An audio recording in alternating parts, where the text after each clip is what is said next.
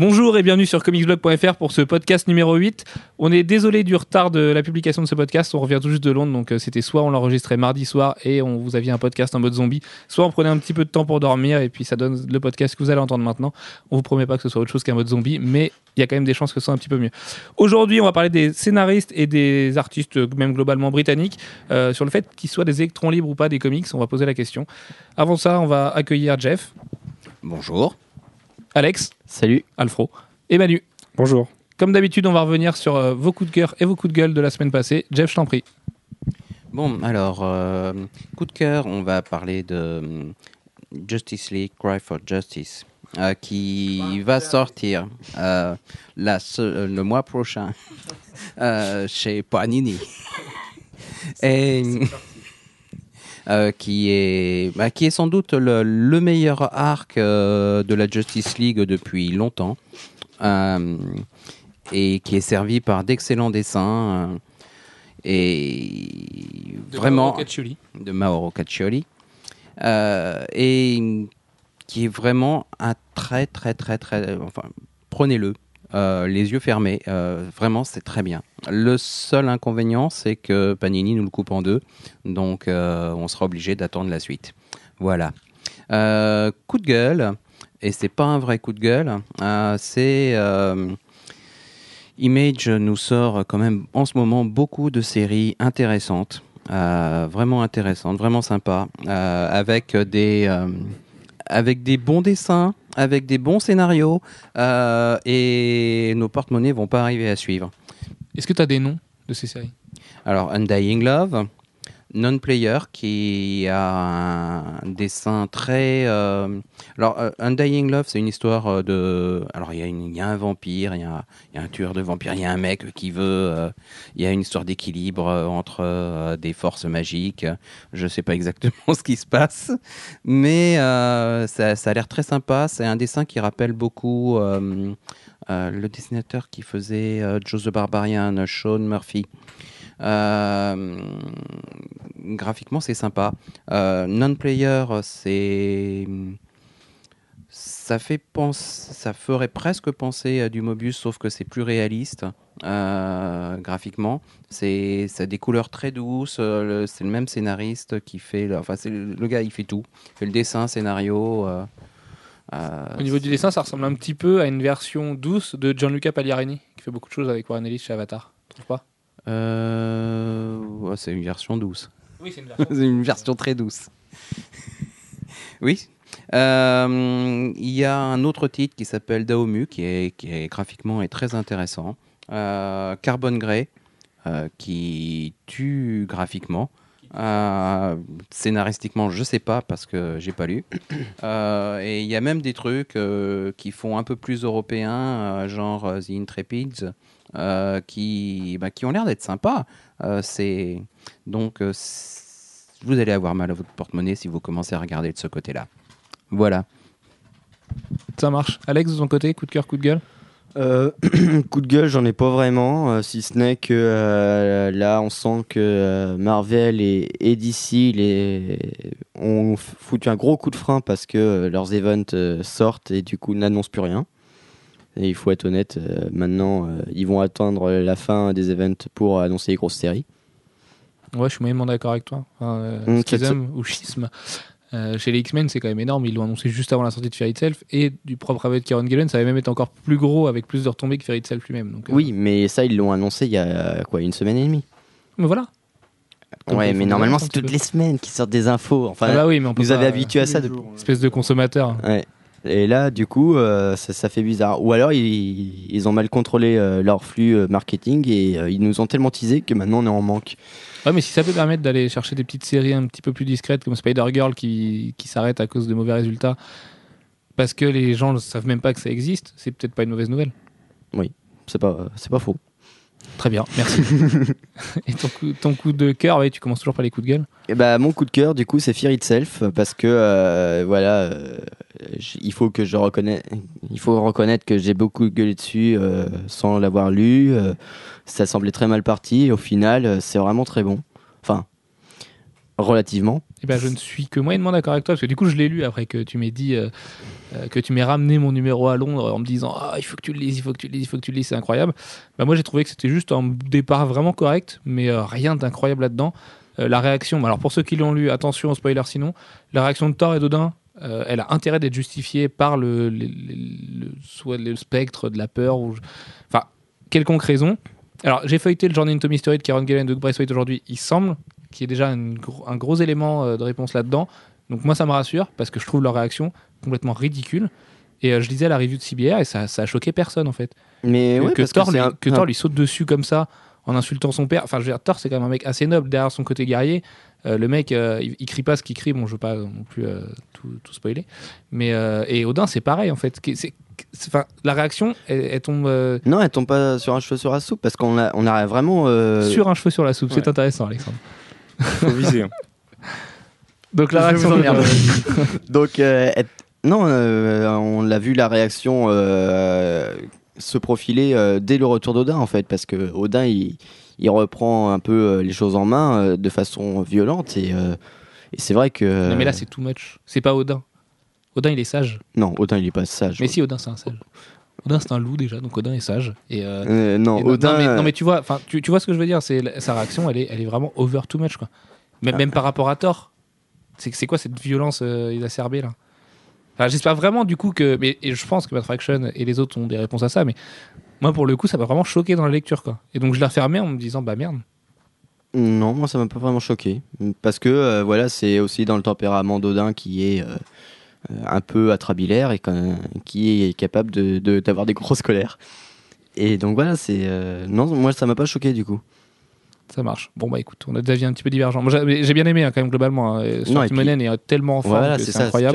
Qui fait des trucs assez. euh, qui a, a eu des moments un peu difficiles sur New Avengers. Là, il est au sommet de son art quoi. Et donc, et donc tu penses pas que cette réaction, c'est, on va avoir une explication à ça après? Parce que, parce que dans ce cas-là, comment tu expliques aussi le tout début du crossover avec euh, les mouvements de foule euh, et les manifestations et tout ça? Où les gens ont la même réaction en fait. euh, enfin, Odin et Thor deviennent un microcosme de, de- des hommes en fait. Non, je- euh, ça, ça m'ennuierait si c'était expliqué par justement un effet de peur, parce que justement, le pour moi, le début du le début du, du bouquin, c'est hyper intéressant parce que c'est des, ça fait écho à ce qui se passe euh, aux États-Unis euh, dans l'actualité. Et euh, du coup, euh, c'est vrai que c'est euh, c'est des choses qui sont euh, qui sont assez osées euh, d'u- d'utiliser. euh, C'est quand même pas aussi virulent que ça aux États-Unis. On n'est pas en Tunisie non plus. hein. non, non, mais voilà, c'est euh, c'est vrai que pour les Américains, ça les a choqués, les émeutes, euh, Oui, bien sûr. ouais. parce que bah, il suffit de voir la réaction qu'ils avaient eue euh, face aux émeutes en France, euh, dans les banlieues. euh, Ils avaient dit que c'était la Seconde Guerre euh, mondiale euh, bis euh, et que ça y est, euh, tout allait être bombardé. Mais euh, pour eux, un, un Américain, euh, il comprend pas une émeute. C'est pas normal. Normalement, euh, les gens, ils sont, ils sont polis. Ouais, ils ont quand Ouais, même je suis- eu euh, suis- Sauce Centrale il y a Là, il y là a encore, je 20 suis assez ans, moyennement d'accord. mais- Ils comprennent très bien un lynchage ou Ah. un riot. Non, ils Oui, comprennent non. très très bien. C'est culturel chez eux. Donc, euh, Ouais, mais Non, non, ça, ça arrive quand même assez rarement. Euh, Enfin, depuis 93 et les émeutes raciales de Los Angeles, il n'y a pas eu des masses. hein. Ouais, mais si on compare avec nous Français, c'est sûr que ça arrive assez rarement. Bah ouais, mais voilà, d'un extrême à l'autre. hein. Mais dans un event qui s'appelle Fear Itself, moi ça m'étonnerait pas que la peur ou le spectre de la peur vienne, euh, vienne expliquer tout ça. Bref, on va pas passer des heures dessus, on en reparlera de toute façon très bientôt. Manu? Oui, alors moi, euh, il y a... ces dernières semaines, il n'y a pas grand chose, enfin, il n'y a pas eu de grosses, grosses news euh, qui m'a fait plaisir, on va dire. Mais il y a quelques trucs que j'ai bien aimés. Donc j'en citais plusieurs, du coup, je vais être chiant. Allez, vas-y. Mais euh, en étant moins long qu'eux. Tu vas voir, je suis fort. Donc déjà, il y a la preview de Moon Knight 1 par euh, Bendis et Malef. Euh, j'ai bien apprécié les dessins de Malef. En espérant que ça soit pas comme Spider-Woman gâché par euh, des bulles de Bendis, puisque Spider-Woman, voilà, les Enfin, en fait, dessins vous le étaient voyez pas, mais là il provoque parce que je suis fan hardcore du duo Bendis Malayev, mais vas-y, continue. Non, mais n'empêche que euh, les, la preview euh, de Spider-Woman à l'époque était géniale. Après, quand tu le lis, euh, Oui, il y, en a eu, y a eu un, un peu, an de preview, donc euh, forcément, elle avait, elle avait Voilà. bien. donc euh, en espérant que ce soit pas gâché par ça. Hum, Moi, franchement, pour être honnête, le découpage des premières planches de Malayev m'a pas semblé exceptionnel, loin de là. Moi, c'est son dessin, c'est, il revient trop- quelque chose de trop comics. J'adorais, euh, j'adorais tout son délire un peu, un peu figu- figuratif et tout euh, qu'il Mhm. avait dans Scarlet et dans Spider-Woman. Et là, ça me paraît revenir trop à ses racines comics en fait. Plus, encore plus que, qu'à ses premiers, que sur ses premiers épisodes de Daredevil. Donc, euh, mais euh, globalement, ça tue sa race quand même. Donc, euh, Ouais, de toute façon, ce, sera, ce sera un titre génial. Ensuite, on a petite news sur Wonder Woman. On apprend qu'elle va avoir trois costumes et que du coup, on la verra peut-être avec son costume original. Et bon, ça fait plaisir. Même si d'un côté, on sait que du coup, le premier costume qu'on avait vu qui était absolument horrible, on, on va l'avoir aussi. Et Ah ça, ouais, ça serait plutôt un coup de gueule. Ensuite, James McAvoy. Alors, j'ai sorti une news tout à l'heure. Ça m'a fait bien marrer parce que il y a quelques semaines, on critiquait les, les posters de, de X-Men First Class Ceux avec la silhouette où on voyait le visage de James exactement. McAvoy sur le. Et sur là, il y, a, y MTV qui a demandé à James McAvoy euh, ce qui s'était passé, pourquoi ils avaient fait ça. Et la réaction est assez intéressante. Euh, Il semblerait que lui aussi soit assez sceptique sur, sur le résultat et sur le pourquoi ça a été fait. C'est- C'était assez marrant. Et enfin, le, le- le trailer de Green Lantern qui est sorti. Alors, euh, big up à Enlil, puisque ça m'a rassuré fortement par rapport à, à ce qu'on avait pu voir avant. Ça, ça a l'air plutôt pas mal. Un peu, ça, Visuellement, ça, ça, ça déboîte, vraiment. ça déboîte et ça fait moins comique que ce qu'on pouvait euh, craindre avec la première bande-annonce. Ouais, enfin, ça, on se méfie de. Tu vois. On verra, mais euh, Ils ont su entendre les critiques, mais le film au final, le montage du film au final, il y aura toujours sûrement des blagues. euh, les blagues qu'on avait vues dans, la- dans le tout premier teaser. mais ça m'a l'air assez épique et ça peut être pas mal. Ouais, enfin, le- son, son masque est toujours aussi affreux, non? Son masque, c'est ce qui reste. euh, Je, je sais pas pourquoi, hein, mais c'est terrible. Ouais. C'est- C'est- Ça c'est- s'intègre pas avec son visage. Non, puis il y a même un moment où, euh, où les, les effets spéciaux sont même carrément ratés en fait sur un, sur un de ses yeux, son masque part.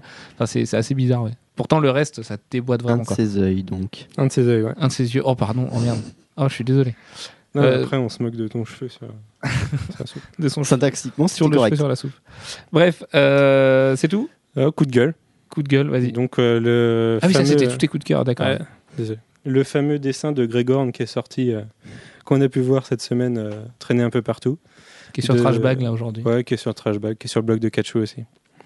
Et sur lequel on peut voir Catwoman littéralement au sol en train de lécher un bol de lait. Euh, le- L'arrière-train bien relevé et Batman derrière avec sa brique de lait euh, qui attend de la resservir. C'est très scabreux, c'est très. C'est moche déjà. Et euh, je trouve que ça donne une mauvaise image. euh, C'est ce qui donne une mauvaise image des comics en général. Bah, en, Si, en c'est tant que tel, moi je trouve, je trouve pas. le- bah, j'aime j'aime bien le style de Greg Horn, mais là, Ah, J'aime pas Grégorn déjà. il a en complètement fait. abusé. Enfin, c'est n'importe quoi. Je veux dire. euh. C'est ouais, c'est- c'est- c'est moche et Et même lui qui, qui fait toujours des trucs un peu olé olé, hein, des trucs un peu osés, là, là c'est c'est over too much dans le machisme. Mais c'est. c'est- Enfin, c'est- c'est. pff, Il n'y a aucune explication à ça, quoi. C'est juste, c'est juste abusé. Il y a la, la, ah, mince, la caricature de Finoto qui était à mourir de rire. On l'a rajouté en dessin énorme, sur. Trashbag aussi, qui, qui est vraiment bien foutu ouais, pour le coup. Et du coup, dédicace à Max, qui est, pour lequel c'est également son coup de gueule de la semaine. Il m'a D'accord. demandé de le dire tout à l'heure. Ça marche. D'autres coups de gueule? Non. Ah, t'avais qu'un coup de gueule, ça marche. Bon, bah, quant à moi, du coup, mon coup de cœur, c'est euh, Nick Spencer, globalement, parce que c'est un mec qui a beaucoup de talent, euh, qui est gentil, et qui était à la Capo Comic Con ce week-end. On n'a pas réussi à l'interviewer parce qu'on s'est fait, on s'est fait mettre dehors comme des malpropres par le service de s'habille très bien sécurité. Il se, pardon? Il s'habille très bien. Ah, j'ai pas fait attention. Et si tu le dis, je te fais confiance. Je fais confiance à tes goûts. euh. Alex qui est tombé amoureux de Chris Hemsworth aussi euh, ce week-end, il faut le dire. Euh, donc ouais, donc Nick, Nick Spencer qui relance Cloak and Dagger, donc ça c'est une pure nouvelle parce qu'il va pouvoir s'éclater dessus. Lui-même avait l'air de s'éclater. En fait, il arrêtait pas d'en parler toute la journée. Donc euh, comme quoi lui-même, lui-même s'amuse à l'écrire. Et puis voilà, son Iron Man 2.0. euh, c'est juste bien, enfin c'est voilà un, un mec euh, qui sera sûrement un architecte de Marvel d'ici d'ici plusieurs années. À l'instar d'Hickman par exemple, ça m'étonnerait pas de le voir faire des crossovers et des, prendre en main des grosses séries d'ici quelques années. Mon autre coup de gueule, c'est la fin de Smallville parce que c'est bientôt fini, donc on va en avoir fini avec cette Non, c'est série. ton coup de cœur. Oui, mon coup de cœur, pardon. Oui, oui, enfin coup de cœur, non, c'était un peu, enfin c'est un peu les deux du coup. euh. Bref, euh, la fin de Smallville, ça s'annonce toujours pas terrible, mais bon, euh, tant pis, hein, finalement, ça fera jamais que 10 ans de série euh, moyen âge, donc, euh, donc on, on va pas en reparler aujourd'hui parce qu'on va pas refaire le débat, mais voilà, merci Smallville. Et mon coup de gueule maintenant, c'est les langues de bois, oui, les langues de bois, de Marvel et Capcom. Alors Marvel, pour le côté, euh, alors leur community manager sur Facebook a eu la bonne idée euh, de balancer. Alors je sais, sais plus quelle série ça concernait. Il me semble que c'était euh, Ultimate Death of Spider-Man, non, ou Death of Ultimate Spider-Man. Et le mec il balance, mais alors enfin faut, vraiment faut le faire. plus rien ne sera jamais comme avant. Et c'est le- le seul sous-titre de son article qu'il y a. Enfin, il y a un moment donné où faut, faut, Faut pas arrêter juste avec pas celui-là, prendre les gens pour des cons quoi. Mais Joe Casa en rigolait l'autre jour en faisant ses teasers euh, du- de sa série Marvel. Euh, lui il le balance sérieusement. Enfin voilà. Donc euh, les réactions ne sont pas fait attendre. Euh, c'est Jérémy qui nous avait linké ça sur le Facebook. C'était juste à mourir de rire. Forcément, ils se sont fait lyncher de tous les côtés, mais là, là, on peut comprendre aussi le pourquoi du comment. Quoi. On sait très bien, euh, du propre aveu des auteurs, que de toute façon, la mort d'Ultimate Spider-Man, changera finalement pas grand chose à cet univers-là et que l'univers continuera d'exister et qu'il y a déjà des trucs en route. euh, Enfin, on le sait pas officiellement ça d'ailleurs, mais il y a déjà des trucs en route pour le après New Ultimate versus euh, Ultimate Avengers. Donc euh, répétez-le pas trop par contre si vous voulez. Et puis la langue de bois de Capcom par rapport au fait qu'ils veulent plus faire de DLC. Alors ça, moi j'y crois, mais tellement pas une seule seconde. On sait que sur le CD, il y avait quatre personnages qui étaient bloqués. Donc en fait, ce que vous téléchargez, c'est même pas les personnages, c'est juste la clé qui les débloque. Donc il y avait Shumagora, Jill Valentine, Dr Octopus. En, en gros, on paye 5 livres pour, enfin 5, euh, 5 euros pour un truc qui est sur le C'est ça. Et Capcom avait déjà fait le coup sur Resident Evil 5 et ce genre de choses. Enfin, Capcom est très, très coutumier du fait, donc c'est pas étonnant. Donc il y avait aussi Dr Octopus et l'autre personnage Capcom, je sais plus, je me demande si c'était pas un autre personnage de Megaman, mais je suis plus sûr de moi. Enfin, toujours est-il que du coup c'est totalement impossible puisque les personnages sont là, donc ils n'auront aucun intérêt à le faire, même à 50 centimes, de toute façon ils gagneraient des millions, donc euh, ce serait une bonne idée. Euh, à côté de ça, ils nous font des promos sur Marvel vs. Capcom 2, c'est une bonne nouvelle, mais il va peut-être falloir penser à baisser le prix des personnages de MVC3 parce qu'à 5 euros Shumagorat, euh, il y a un moment donné où bah voilà quoi, pour un perso qui a un gameplay tout pourri et qui euh, est joué par personne, et enfin bref, c'est juste abusé. Donc euh, leur, euh, leur tweet à base de on arrête de vous voler des sous, moi j'y crois pas et de toute façon j'y crois pas. Et je pense qu'il y aura une édition euh, MVC3 Ultimate Edition avec un beau boîtier en métal et tous les DLC dont on rêve, euh, les X-Men, les FF, tout ça. Bref, au moins c'était un bon jeu, ça sauve déjà ça. On va entamer le thème de la journée du jour, de la journée du jour, mais la c'est ouais. aujourd'hui. Hum. Merci messieurs, on peut y aller. J'aurais même dit la soirée du jour. Oui, bah, la soirée ouais. du jour, est tout à fait. Donc le, le thème d'aujourd'hui, euh, les artistes britanniques électrons libres des comics, avec un point d'interrogation à la fin. Donc on va commencer par faire un petit point sur le passé. Jeff, l'historien, va nous parler de tout ça, et de notamment de Marvel UK 2080 et les premiers artistes britanniques à avoir percé chez les Américains. Bah, le premier artiste britannique qui vient à l'esprit, c'est euh, Barry Windsor Smith, euh, qui débarque dans les années euh, 60, fin des années 60 euh, aux États-Unis pour faire un X-Men. X-Men 57, je- non 47, je crois, enfin je sais plus, euh, où il est encore très très très influencé par Kirby, euh, et qui va bah, progressivement prendre différents autres euh, titres, faire pas mal de fill d'ailleurs, on, le voit dans des, dans des petits titres, genre Journey into Mystery, deuxième édition, hein, pas, pas celui de Thor. Faire des, des petits titres. Et puis oui bah c'est à dire c'était c'était des, hum, des trucs collectifs où il y avait des histoires de euh, 5 7 8 pages euh, et ben lui il en faisait un par un par-ci un par-là donc euh, c'était c'était vraiment du remplissage euh, et puis progressivement, bah, on va le retrouver sur euh, les Avengers, sur, et puis surtout sur Conan, plus tard, où il Très va bien. laisser sa marque.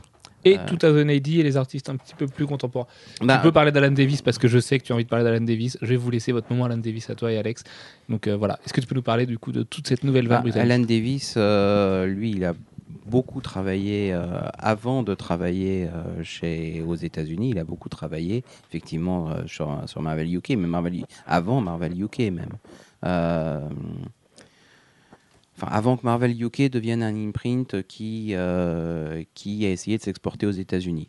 Euh, euh, sur une série en particulier, Captain Britain. Euh, maintenant, j'ai pas de notion particulière de quand la bascule s'est faite. Il y a eu beaucoup de gens qui ont travaillé sur des titres Marvel adaptés par Marvel UK.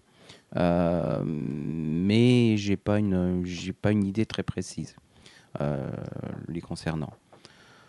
Euh, bon et puis à côté de ça effectivement il y a eu tout un tout un tas de gens qui ont travaillé sur euh, 2080 euh, et qui se sont retrouvés il y en a un qui est parti un premier qui est parti il me semble que c'était Peter Milligan j'en suis pas certain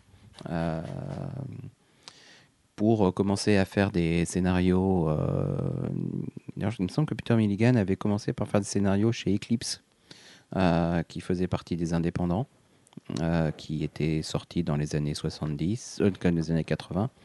Euh, et bah, y a- derrière lui, il y en a d'autres qui ont suivi, et, pas des moindres, puisque ça a dû être Alan Moore ensuite, et derrière Alan Moore, euh, Neil Gaiman, euh, et plus tard euh, Warren Ellis, euh, euh, Garth Ennis. euh, De moins en Et- moins bien en fait. et Marc Millard. Alors, je- je- Pour finir le moins en moins. bien. non, non, bah arrêtez, mais c'est fini là sur Garcenis et Mark Miller. Et euh, Grant Morrison, euh, n'est-ce pas? Et Grant Morrison, Je absolument. n'essaierai oui. pas de réparer cette injustice, Mm. mais sachez que Garcenis et Mark Miller vous emmerdent. Mm. Euh, toujours est-il que, oui, donc le Captain Britain dont tu parlais, c'était le fameux avec Alan Moore. Euh, oui, oui, tout à oui, fait. c'est ça. oui, c'est celui-là. le- oui. le chef-d'œuvre absolu. C'est euh. c'est la période euh, Alan Moore, Alan Davis euh, sur euh, Captain Britain. Euh, bon, Disponible chez de- Panini en VF en Marvel Best of. Je faisais Oh bien là la là, bande oh là là, alors là, tu. Oui, absolument. Oui, enfin pas, pas l'intégrale. Hein. euh, C'est c'est pas du Non, non, tout sinon une vous avez intégrale. l'omnibus en VO qui est encore mieux. Ah oui, l'omnibus en VO. est Avec très un bien. vrai papier, un vrai prix, tout ça. Enfin. Tu te rattrapes. Euh, donc ensuite, donc on va surtout parler des artistes contemporains aujourd'hui, parce que faire euh, l'histoire des artistes britanniques dans les comics, ça va être très très très très très trop long. Et euh, on fera sûrement un podcast un jour là-dessus, donc un podcast comme la semaine dernière, un podcast plein d'histoires et de et euh, d'érudisme et tout ça, n'est-ce pas? Donc aujourd'hui, donc euh, on va L'érudisme. citer, ouais, ça se dit pas l'érudisme Non. L'érudition. L'érudition, putain, eh, c'est un, un festival. Bref, euh, corrigez-moi avant, s'il vous plaît, parce que du coup, Non, non, euh, c'est vous pas faites, faites des bruits avant. quand je dis ce genre de choses. euh, un érudit, voilà, genre, euh, bref. Euh, donc, vos artistes phares aujourd'hui, Manu, est-ce que tu peux les citer? Alan Moore. Ouais. Warren Ellis. C'est tout? Ouais, de toute façon, dis- dis-les pas tous parce que sinon il y en aura plus après. Jeff, je, je hais Mark Miller après. Donc. on en Ah. Euh, effectivement, euh, Alan Moore, euh, Warren Ellis, euh, Neil Gaiman hein, euh, et Garth Ennis. Et toi, Alex? Warren Ellis. Ça marche. Et pour moi, ça va être euh, Grant Morrison, Frank Whiteley, forcément. Warren Ellis, pareil, parce que Warren Ellis. Ah, tu mettais aussi les dessinateurs? Ah, bah oui, bien sûr. On parle pas que. Ah, que les- Alan Davis, du coup, quand on parlait de Captain Britain, on Ouais, parlait c'est vrai surtout que du- Morrison et Garcenis, euh, ouais, je vote pour. Ouais, ouais, mais moi, ouais, go- enfin, en fait, Mais j'avais peur de, tout, de trop, trop Mm. dire en fait. que ce soit Milligan, Garcenis, Morrison, Warren Ellis, Mark Millar, euh, oui, Paul bons, Cornell, hein. euh, ils sont, Ils je, sont les- je bons les de trouve tous façon. meilleurs les uns que les autres, donc euh, de toute façon, euh, voilà. Et puis en, en dessi- en dessinateur, surtout Frank Whiteley, forcément. Mais euh, il y en a d'autres qui sont géniaux, euh, Doug Braithwaite par exemple, euh, même, même en scénariste, euh, Kieran Gillen aussi, euh, qui perce aujourd'hui très bien et très très bon.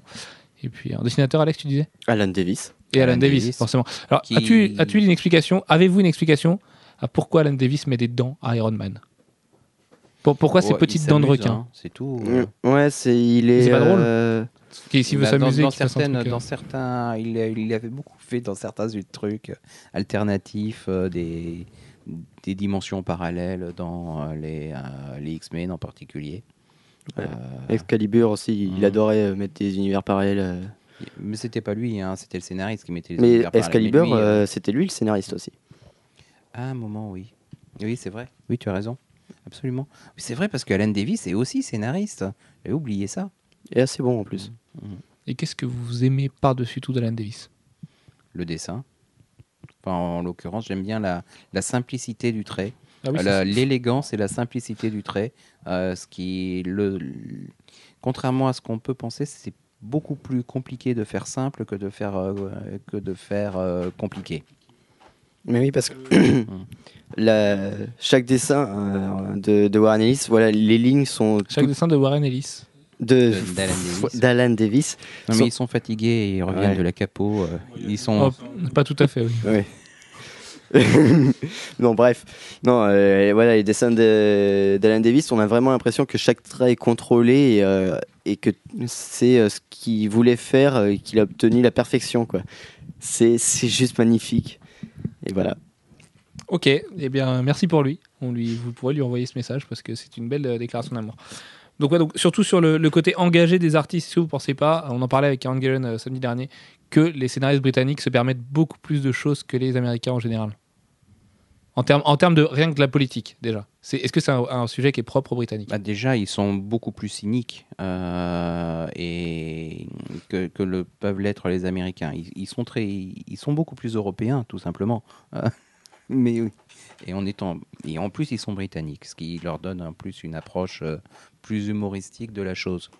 Euh, mais c'est culturellement anglais euh, et ça se retrouve dans leur écriture.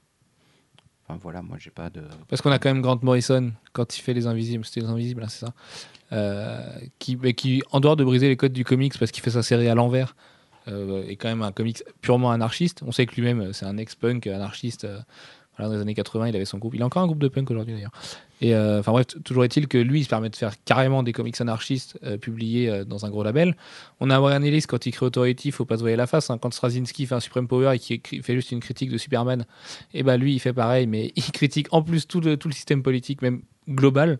Euh, J'ai envie de dire tout le système économique euh, mondial, tout ça. Il le fait un peu tout le temps, en plus Warren Ellis, et je pense que moi, c'est mon ressenti perso. hein. Quand il quitte ce genre de sphère et qu'il va faire des titres sous le prisme des super-héros, type X-Men, tout ça, bah, il se plante. Enfin, moi, je sais que Ghostboxes et ce genre de choses, j'ai trouvé ça plutôt très moyen. Ouais, mais euh, je pense qu'Astonishing, c'est son plus mauvais truc. Mais euh, parce que c'était pas abouti, il y avait pas réfléchi en fait. Et pourtant, il essaye de mettre euh, des notions de politique dedans, notamment sur, sur la Chine. Mais vite fait, et puis il a. Oui, voilà. Et de toute façon, c'est pas facile à faire chez Marvel, on l'imagine Ouais. bien, mais. Enfin, bref, Warren Ellis euh, qui remet toujours tout en cause, euh, enfin, Transmetro, hein, entre autres, Transmétropolitane, c'est quand même euh, pff, le comics le plus nihiliste qui soit, je pense. Euh, Ah oui. On peut prendre quoi d'autre de... même, même du Royal Space Force, quand il va faire une uchronie, il bah, faut toujours qu'il y ait ce fond politique et souvent en plus sur le britannisme. Euh, le britannisme, ça se dit, hein, rassurez-moi. Oui, oui. Ouais. Au pire, je l'invente, ouais. ouais. Ok. Ouais, britannique, de toute façon, ça sonne bien, je crois que ça passe. Et euh, donc voilà, euh, qu'est-ce qu'il a fait d'autre? Où est-ce qu'il aurait pu cacher des notions de politique, le Brian Ellis euh, Un peu partout, hein, finalement. Un peu par...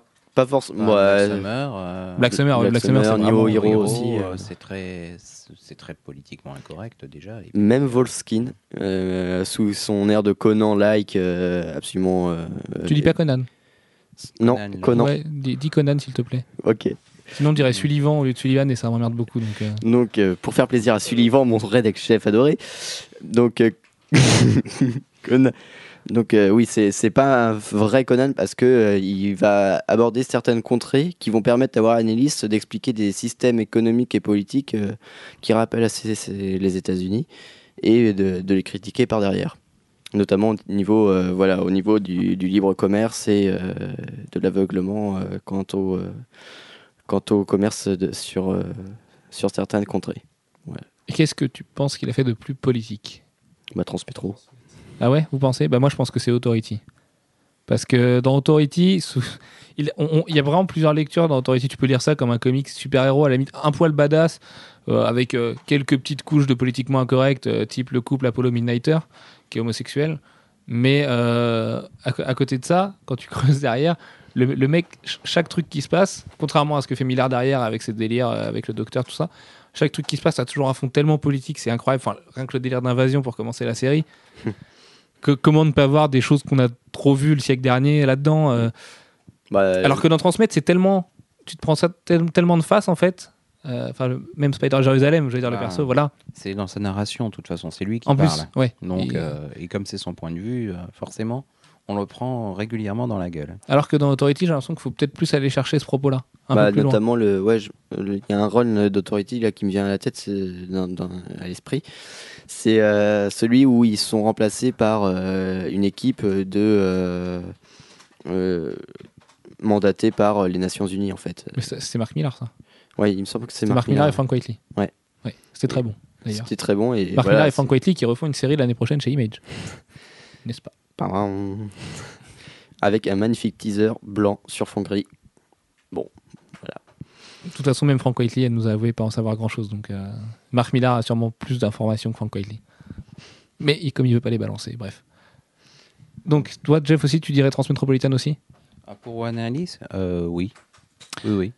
Est-ce que vous pensez, et là euh, je sais très bien ce que vous pensez en vrai, que Mark Millar est vraiment engagé politiquement ou au moins essaye de, de, de poser ça dans ses comics? Non. Parce que, Il est juste racoleur, il sait ce que les gens veulent et il le fait, c'est tout. Jeff, tu penses la même chose? Pas forcément, mais euh, ceci dit, j'ai j'ai quand même une grosse tendance à penser qu'effectivement, il prend un point de vue, le- un parti pris, et qu'il le traite euh, à fond. Euh, mais presque plus dans la forme que, que dans le fond. Et, euh, et ça, c'est un peu gênant. On dirait des paroles de rap ce qu'il vient de nous faire là. Vous trouvez pas? Non. On tient une bonne punchline là, un truc. euh, Bref. Euh, bon, d'accord. Et au secours. Excusez-le. Non, mais je sais pas, ça, dans ma tête ça résonnait comme, euh, comme du mauvais rap français. Donc euh, voilà. Comme du rap français. Comme du rap français, oui, finalement. Non, il y a des très bons trucs hein, en rap français. C'est un autre débat, mais euh, bref, la caution, tout ça, des choses un peu plus euh, genre de choses, le club des losers. Ce n'est pas le propos. Donc oui, donc Marc Millard. Donc Alex, qu'est-ce que t'en penses toi de Marc Millard, toi qui l'as rencontré? Bah, euh, Marc Millard, le problème, c'est que il sait ce qui marche. Il- à mon avis, c'est un mec qui lit beaucoup. Et euh, il a dû beaucoup lire Warren Ellis. Et il prend ce que fait Warren Ellis et il le met en plus catchy. C'est-à-dire qu'il enlève euh, le côté un peu plus réflexif pour mettre un peu plus euh, voilà, de- d'action. euh. voilà, il enlève la profondeur, comme dit Manus. Et, euh, en fait, voilà, c'est c'est ça. Il prend les ingrédients qui marchent. Et, Même dans euh, Red Son. mais Red Son, c'est facile. C'est bien. Je dis pas que c'est. C'est un Elseworld. Voilà, c'est un, c'est un Elseworld. Et puis c'est facile. C'est, euh, il, va, il va à l'essentiel. Et puis euh, le côté politique euh, marche pendant les, quoi, les six premiers numéros. Et ensuite, euh, et ensuite bah, il l'oublie pour en faire une bonne grosse bataille. Voilà. C'est vrai, moi, moi, je comprends, hein, moi mon fanboy de euh, que je suis, je comprends qu'on puisse leur projeter ça. Quand il fait un Civil War, on a l'impression qu'il repompe un peu du Watchmen. Quand il fait un Red Son, bah, oui, comme vous dites, c'est facile, je suis assez d'accord en plus. Quand il fait un Kick-Ass, on a l'impression qu'il a trop parlé de No Hero avec Warren Ellis et qu'il veut faire sa version un petit peu plus hollywoodienne. Au final, ça donne un pur chef-d'œuvre, n'est-ce pas Euh, qui... Non Non, Non Pourquoi non, qui casse, c'est trop. En comics, c'est beaucoup trop, beaucoup trop racoleur. C'est en film, ça passe beaucoup mieux. C'est pas Racoleur qui casse en comics. Mais non Si. puisque c'est un gros délire, il faut le prendre comme ça. Faut pas le prendre comme une réflexion ou quoi qu'est-ce, tu vois. On a tous rêvé de foutre une cape et d'aller d'aller botter des culs la nuit avant de réaliser que le mec en face il a un gun ou un taser et que ce serait peut-être une mauvaise idée. Mais justement, je, je- enfin, il, il t'impose pas ça, tu vois. J'ai, enfin, je sais pas comment expliquer, mais Kikas faut vraiment pas le lire comme on lirait nos héros de Warren Ellis par exemple, qui va prendre là pour le coup une vraie approche plus réaliste limite, alors que ça va- part beaucoup plus loin dans le délire derrière, mais au début de Kikas, tu comprends directement que ça va être un gros délire. Enfin, rappelle-toi la scène d'intro. Tu vois, rien que, le, rien que le flashback au début, quand il, quand il te place le oui, c'est moi le mec qui a des électrodes attachées à mes couilles. Bah, justement, Bah- justement, les scènes de torture, de- d'exécution, de, de violence dans Kikas, je trouve qu'ils en font trop. Ouais, mais à ce moment-là, Warren Ellis en fait dix fois trop aussi. euh, Ah, mais il en fait trop. de toute quand façon, le Midnighter encule un mec avec, euh, avec un- une barre de fer, quoi. Enfin, tu vois. euh, Ouais, Il y avait des raisons derrière. hein. C'était parce que c'était pas devant. D'accord. non mais non mais non non non c'est pas plus c'est pas plus légitimé par Warren Ellis que par Mark Millar à ce moment-là tu vois si tu prends les extrêmes de chacun alors certes Mark Millar après c'est un mec qui sait tellement bien prendre la vague et, il voit une tangente euh, où il y a où il y a des dollars au bout bah il la prend mais au final c'est un mec qui écrit quand même assez intelligemment globalement Je Prends- pense qu'il est commercialement intelligent. Ouais. Il sait ce qu'il va vendre. Il écrit. euh, Oh, mais il est il a- vachement intelligent dans à la limite, il a, le- fait. il a le mérite d'avoir ce côté badass, tu vois. Quand Garcenis écrit plus beaucoup, bah, on se rabat sur Mark Millar finalement. Quand au début, il après là il s'est rétracté, mais quand il appelle son Kick-Ass 2 Balls to the Walls, Balls to the Wall, c'est c'est quand même super marrant. Enfin, moi, moi, ça me fait trop rire, quoi. Tu sais que tu vas lire un truc qui s'appelle Les couilles contre le mur, euh, tu, te dis, le, mec, enfin, tu vois, il, va dans son délire à fond, euh, tu l'imagines bien un peu scottish, un peu bourru en plus. Et, euh, au final, je, trouve, moi, je trouve que ça fonctionne dans son écriture comme ça. Après, quand on l'a rencontré, moi, ça m'a gêné. Alors, je savais qu'il serait comme ça, mais j'étais quand même déçu. C'est le mec, tu lui poses des questions, il a des réponses formatées à tout. En fait. Et ça, ça c'est emmerdant. Parce que tu, as des annonces par les mecs qui bossent avec lui, les Nidu en tête, tu vois, on savait la veille que Supercook allait exister, machin. Moi, j'essaie d'avoir des infos sur, sur cette série-là en lui expliquant, bah voilà, on sait, on dira rien, bref, tout sera pas révélé tout de suite. Et bah, le mec, il te sort quand même un discours de commercial. Et ça, c'est emmerdant. Quand on lui. on, avait préparé une question avec Alex, on a hésité avant de lui poser, euh, parce qu'on l'a posé de manière frontale. C'est est-ce que vous avez un problème avec les Français? Expliquez pourquoi cette page de cap, pourquoi vous nous, vous nous traitez de traîtres et tout ça. Euh, pour... Non mais, Tu vois, ça, par contre, Ultimate, j'ai adoré. ah mais Ultimate, c'est génial. Mais Ultimate, c'est son chef-d'œuvre et absolu. donc, euh. et la réflexion vers les Français m'a pas du tout choqué. Bah, moi non plus, contrairement en, l'occurrence, ça m'a pas choqué, mais ça a fait tellement de buzz et ça a tellement blessé plusieurs lecteurs français. Et d'ailleurs, ça, ça a été retraduit, il me semble, par Panini. hein. Ouais, ça a été changé. ouais. Ouais, c'est ça, c'était, c'était plus ça, en fait. C'est plus ça qu'il disait, le cap, euh, le, le fasciste cap dedans. Mais, euh, et ben, quand tu lui demandes ça, il te fait une réponse toute préformatée, euh, du style non, mais moi, tous les étés, je sais plus, hein, je vais peut-être me tromper, j'ai pas vu de- depuis la vidéo, mais tous les étés, je viens en France, je vais à Paris, j'adore votre pays, machin, tu vois. Mais à côté de ça, il te, il balance quand même une petite blague. euh, De toute façon, j'aime tout le monde tant qu'ils sont pas espagnols. Donc ça, c'est super marrant, tu vois. Mais le mec, je l'ai trouvé vachement lisse, en fait. Tu vois, tu vois et ben, le mec, euh, tu lui dis pourquoi vous aimez pas les Français, bah, il va te répondre soit va te faire enculer, soit il a même pas envie de faire l'interview avec toi parce que t'es français. Et à la limite, j'adore ce côté un peu. euh, Tu vois, le, mec, euh, lui, Glenn Fabry et Steve Dillon, c'est trois, trois, trois gars bourrus et puis ils, ils, ils sont comme ça jusqu'au bout. Moi, ça, ça me gêne un peu chez Mark Millar. Je t'avoue que même en, même en fanboy de son écriture, le côté, euh, le côté, voilà, je vais tout adapter et puis j'écris parce que ça marche et, et ça marche parce que il fallait écrire ça à tel moment. Ouais, c'est emmerdant. Mais côté de ça, tu peux pas enlever le, le fait que le mec, il a un vrai talent dans l'écriture et quand il fait un kick-ass, alors certes, il reprend des idées déjà vues, mais il le fait peut-être pour un plus grand public et du coup, ça permet peut-être aussi d'élargir ce lectorat-là, tu vois. Des, bon, des jeunes ados, j'allais dire non parce que je leur conseillerais pas kick-ass, mais euh, tu vois, t'as des, des, Ouais, je sais pas. des, des, des gens. euh, je, je pense que les ricains, par exemple, nous, on est comme ça avec Warren Ellis parce qu'il est tout proche de nous et qu'on a une sensibilité particulière avec lui. Mais je pense que les ricains lisent beaucoup plus de Millard que de Warren Ellis. Et finalement, du coup, ça leur ouvre peut-être les portes de ces réflexions-là. Et Nemesis. T'as vu Nemesis? Oui, j'ai lu Nemesis. Mais Nemesis, j'ai même pas envie d'en parler. euh, je, vais, je vais le dire, pour moi, Nemesis, c'est une sombre merde.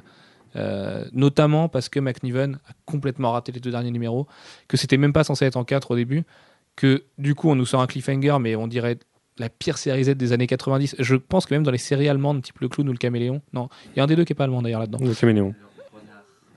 Le renard, hein, ça existe ça? Ah oui, le renard. Mais ça c'est vrai, ça c'est vraiment bizarre le renard. Ouais, ouais, c'est avec le mec euh, qui a un espèce de, de, long, de manteau euh, marron, là. Ouais, alors ça, c'était horrible, ça. Bref, euh, tu vois-t-il que on a l'impression d'avoir le, pire cliffhanger de, même à la fin de Mortal Kombat 3, il l'aurait pas fait, tu vois. C'était juste horrible la fin de Nemesis.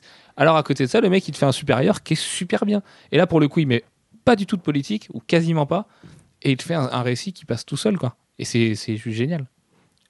Mais Non. à mon avis, supérieur, c'est qu'il a lu euh, les derniers trucs qui sont sortis, euh, style euh, Fables, euh, style Unwritten. Il s'est dit, Hmm, il y a un petit retour euh, au, à la réflexion onirique ces derniers temps. Bon, je suis pas d'accord. À la limite, supérieur, dans ce cas-là, si tu veux aller sur les comparaisons, tu le compares à, au- à un film avec Shaquille O'Neal dans les années 90, pareil, qui était, qui était vraiment pas terrible. Moi, il m'a fait rêver quand j'étais gamin ce film-là. Mais, Style. mais Shazam, non? Non, ou Kazam peut-être. Kazam, ça Ah, s'appelait. un truc comme ça. Enfin, tu vois, où le mec il se transforme en, en héros ou en génie, je sais plus. Enfin bref, ce genre de réflexion, à la limite, enfin, c'est ça paraît bateau supérieur. Mais euh, ce qui est intéressant dans supérieur, c'est qu'il fait ce que Mark Waid devrait faire, quoi. Tu vois, avec sa réflexion autour du- de l'homme alpha et du super-homme, et ben, je trouve que Mark Waid il tourne 10 ans de trop autour du pot, et Mark Millar il va droit au but et pff, ça se lit bien, ça se lit. euh. Mark Millar, c'est une lecture hollywoodienne, quoi. Merde, j'ai Jeff le. Exactement. La, la- la grande différence, c'est que Mark Millar, lui, il fait une mini-série et que euh, Mark Waid, lui, il fait une série. Et, il en fait euh, plein, donc, du coup, du coup, il faut que bah, il, il est obligé de diluer un peu son propos parce que sinon, il, il va tout nous donner en quatre numéros et puis après, il y aura plus rien. Ouais, mais il y a dilué et dilué, quoi. C'est moi je trouve que enfin bref, je veux pas faire de Mais, à Mark Waid, non, mais, euh, euh, par exemple, Mark Wade, dans son euh, Night Redeemable, il, justement, il y a un peu cette réflexion-là sur euh, le surhomme.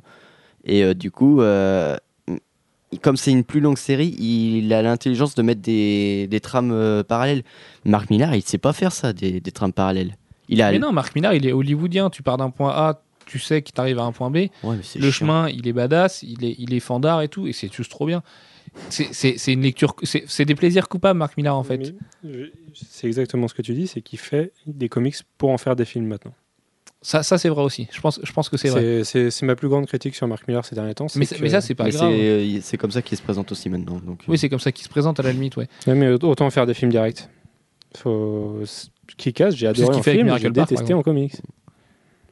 T'as détesté les comics efficaces. Ah, Je comprends pas comment c'est possible. Ouais, ça par contre, c'est marrant qu'il casse quoi. C'est un genre un buddy movie en moins drôle quoi. Mais euh, Ouais, mais non, moi je me suis dix fois plus marré, mais. Enfin, moi, tu me mets un chien qui, qui mord des couilles, je suis mort de rire, quoi. Enfin, ça, c'est peut-être mon côté Garcenis aussi qui ressort, mais. euh, c'est badass, et puis c'est badass sans être trop badass, sans être trop gratuit, et en même temps, euh, c'est absolument pas lissé, tu vois. Donc, c'est. euh, c'est assez- Enfin, non, qui casse. pour non, moi, puis ouais, Ça, c'est- Sans être trop gratuit, justement, c'est- il y a un peu trop de gratuit chez Mark Millar pour moi. je trouve pas que Kikas soit gratuit. Pour le coup, euh, Nemesis, ça l'était totalement, mais Kikas. euh, Ouais, Nemesis, c'était hyper gratuit, ouais. Mais Nemesis, c'est oui, pire que tout. Mais ouais, Nemesis, je pense qu'il s'est vraiment craqué. hein. Je saurais pas dire lequel j'aime le moins entre Wanted et Nemesis aujourd'hui, mais. euh, Mais même ces Ultimate Avengers en ce moment, ils sont hyper gratuits. euh, ça ne sert à rien ce qui- tout ce qu'il fait. Donc, euh, Bah, alors moi, bizarrement, bah, comme je sais que c'est Millard, je sais très bien quel matériel je vais lire avec les Ultimate Avengers. Et je le prends tel quel. Et finalement, euh, C'est pour ça que j'ai arrêté de les lire. voir Red Skull se prendre un avion euh, de pleine face, euh, se faire embrocher, moi, ça me fait marrer, quoi. Parce que je sais, en ouvrant le numéro 1, qu'au numéro 2, j'aurai ça. Ouais, non, mais c'est chiant parce qu'en fait, euh, ça pourrait être une super bonne idée, mais ça arrive tellement vite, gratuitement, et il n'y a absolument aucun contexte. Oui, c'est le contexte aussi, c'est que les séries Ultimate Avengers sont de toute façon en 6, et en 6, t'as pas le temps de ultra bien développer les choses, quoi. Et Tu puis, il y, a des- il y a des cliffhangers vachement jouissifs, quand même. Dis-moi que t'as pas kiffé découvrir les origines du Red Skull Ultimate. Mais si, mais justement, c'est, ça devient hyper intéressant, et puis à la fin, ah ouais, bof. C'est pas grave, ça. c'est C'est c'est du ça- mauvaise foi, mais c'est impressionnant. C'est ça qui est bon, tu vois, à la fois. C'est euh, à la limite, je reconnais que mon Ultimate Avengers 3, c'est une vraie merde, mais euh, il n'était pas aidé, enfin par le propos, euh, voilà, c'était, il fallait mettre des vampires partout à ce moment-là. Il a mis des vampires, il a pas réussi, et puis basta. Non, il a eu l'idée des vampires avant euh, qu'on trouve des vampires dans l'univers classique. Oui, mais enfin, oui, pas, pas avant. Oui, Twilight, mais, mais pas dans l'univers classique de notre univers. Il y a quand même une, une certaine littérature bitlit qui traîne depuis quelques années. euh, notre grand désarroi, mais enfin voilà, c'est, c'est- je pense qu'il y a eu des consignes de mettre des vampires, il a mis des vampires. C'était Oui, pas c'est clair. Ouais, mais en plus, il a gueulé parce que euh, euh, du coup, ils ont mis des vampires dans euh, X-Men avant, euh, avant qu'il fasse son Ultimate Avengers 3, alors qu'il avait prévu l'idée avant, et du coup, il a gueulé. Enfin, bref. Les vampires dans l'univers Marvel, ça fait longtemps. Hein. Oui, mais, Oui, mais voilà, sont ils sont dans sortis sortis, quoi. 70, euh, Oui, mais que, qui ressortent comme ça en masse, là, tout d'un coup. Blade et les autres? Oui. Non, non, c'est bon. C'est bon, t'as fini de parler D'accord. Et euh, donc voilà, donc on va arrêter sur Mark Millar. Morrison, bah, haute forcément, bah, scénariste qui, qui choque un peu. Ces derniers temps, il fait beaucoup moins de politique qu'il a pu en faire. Euh, bah, sur Batman, tu peux pas non plus te permettre euh, des milliers cents à ce niveau-là. Euh, j'ai envie de dire que je trouve même pas, de- quasiment pas de lecture politique dans, dans son Batman. Il y a peut-être quelques trucs sur euh, la dystopie et Gotham, tout ça, mais c'est pas, c'est c'est loin d'être prononcé. Mais c'est quand même un mec qui a fait les Invisibles avant. Quand il fait le Star Superman, sa, sa vision, c'est pareil, de l'homme alpha, bah, elle est quand même assez euh, désillusionnelle. C'est bon? Vous, vous approuvez désillusionnel Ouais. Moi, j'ai eh, rien, on dit que rien contre. soirée des néologismes, et comme ça, on s'en fout. Ouais, bah voilà, c'est très désillusionnel. Des illusoires, peut-être. Désillu- Ah, ça c'est pas mal. Parce qu'on dit illusoire. on dit donc, euh, illusoire, donc peut-être que des illusoires. tu vois. illusoires, ouais. Ouais, des Ouais. illusoires. Mais bon, c'est très désillusionnel, n'est-ce pas? Ouais, non, des illusoires, ça sonne beaucoup mieux. Non, désillusionnel, c'est bon. D'accord, bon bah si c'est bon. Bref, on va arrêter avec, euh, avec nos, nos propos Bernard Pivot. Donc ouais, donc euh, Grant Morrison, voilà. Euh, bah, limite, non. Enfin, toi, je sais que t'es pas un grand fan de Morrison. Tu préfères peut-être ce qu'il fait justement beaucoup plus politisé? Ouais, alors non, en fait, j'ai complètement changé d'avis sur Grant Morrison ces derniers temps parce que j'adore en fait ce qu'il fait sur Batman Inc. Mais euh, du coup, euh, ce qui me gênait énormément sur euh, chez, Morrison, c'est que euh, le fond l'emportait sur euh, non, la forme l'emportait sur le fond. Si si, il Hein a Comment c'est possible C'est- Ah non, ah non, ah non. Je, je ne te laisserai pas le bout de ta phrase. C'est impossible de dire ça. Au contraire, Morrison, il est souvent desservi par, euh, par, par la forme, quoi. Alors que son fond est. Pouah, laisse tomber. Le, le, le mec, il- c'est- je, je crois que c'est le, le scénariste le plus intelligent qui soit, Morrison. C'est le mec qui, ça fait 5 ans qu'il sait ce qu'il veut faire. Il te triture le cerveau, il oui, joue mais avec toi. il triture aussi son scénario et ça le dessert énormément. Parce que, euh, euh, je sais pas moi, voilà, ça manque de simplicité et du coup, euh, ça, euh, les simples euh, comment, euh, glissements euh, d'histoire sont, euh, sont tellement saccadés qu'on a du mal à, à trouver ça euh, naturel. Et euh, c'est pas du tout organique comme écriture. C'est assez. Il aux antipodes de Mark Millar, en fait. Hum, C'est encore autre chose. C'est euh, Ma- Marc Millar, il n'y a pas de, de scénario construit, donc euh, Ah, mais non, mais vous êtes beaucoup trop dur, vous pouvez pas dire ça. Non, je suis pas d'accord hein, quand même. Enfin, faut- Je vais pas que casser du, dos, du sucre sur le dos de Marc Millar. non mais voilà. Quand le scénario des Ultimate, Civil War, Oui. c'est Bon il d'accord. il y a ok. quand même des Non mais je suis méchant, mais euh, Même qui casse, hein, globalement, euh, on sait, où- enfin non, on sait pas où ils vont revenir avec ce personnage, mais si, si, Mark Millar, c'est quand même, c'est quand même un mec qui écrit bien. Il peut avoir tous les défauts du D'ailleurs, monde. t'as euh, t'as pas mis Hit Girl en, en coup de cœur. Un coup de cœur, c'est vrai. Bah oui, bah Hit Girl, c'est mon coup de cœur plus plus alpha. euh, laisse tomber. euh. J'ai un peu peur du dessin de Leandro Fernandez, mais je crois dedans. ah mais moi j'aime bien Leonardo Fernandez ce qu'il avait fait sur euh, Punisher, c'était pas mal. Ouais. J'ai trouvé ça un peu moyen, mais bref. Donc ouais, donc Morrison, euh, je te laisse continuer. Donc sur le fond et la forme. Bah le, le fond, il a de bonnes idées. Il a vraiment de bonnes idées. C'est un mec. Il a, à mon avis, il a une, euh, une espèce de machine créative dans son cerveau euh, assez puissante. Mais il a tellement envie de, de jeter les, les- des étoiles aux yeux de tous ses lecteurs qu'il va triturer son truc et euh, il, il veut, il veut dire, je suis, euh, je suis littéraire. Je, je fais pas du comics pour gamins, mais le problème c'est que euh, n'est pas Proust euh, qui veut, et surtout Proust n'est est pas, pas du tout adaptable en, en comics. Donc Donc, t'aurais pas dû faire l'analogie.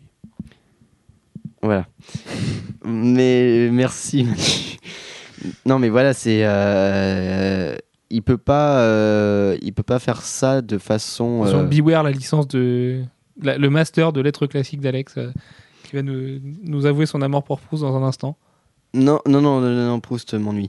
Mais non, le problème de, de, Mo- de Morrison, c'est que voilà, il a trop envie d'être, il a envie d'être trop littéraire et ça dessert un petit peu, ça dessert ce qu'il veut dire. Alors que euh, franchement, Final Crisis, il y avait 10 000 moyens pour que ça soit intéressant. C'est complètement différent, Final Crisis. Je le considère même pas dans sa biblio, en fait. C'est que c'est un event, de toute façon. T'as bien. Enfin. Tu sais très Ouais. bien comment les, les, bah auteurs alors. parlent des events. Rip, juste Batman Rip. C'est hyper bien, Rip. Non? Non. Non, non, c'est. euh, je suis désolé, c'est c'est un assemblage euh, de, de pièces montées en fait pour moi. C'est il y y a des moments, il y a le, le moment où ils vont sur l'île euh, du club des, super, euh, des super héros, il y a le moment où ils. Voilà, l'île Dr. du. Dr. Mayhew. Je sais pas comment toi tu peux critiquer. Tu sais très bien pourquoi. Je sais pas comment tu peux critiquer. Non, mais. William the Third est absolument exceptionnel là-dessus.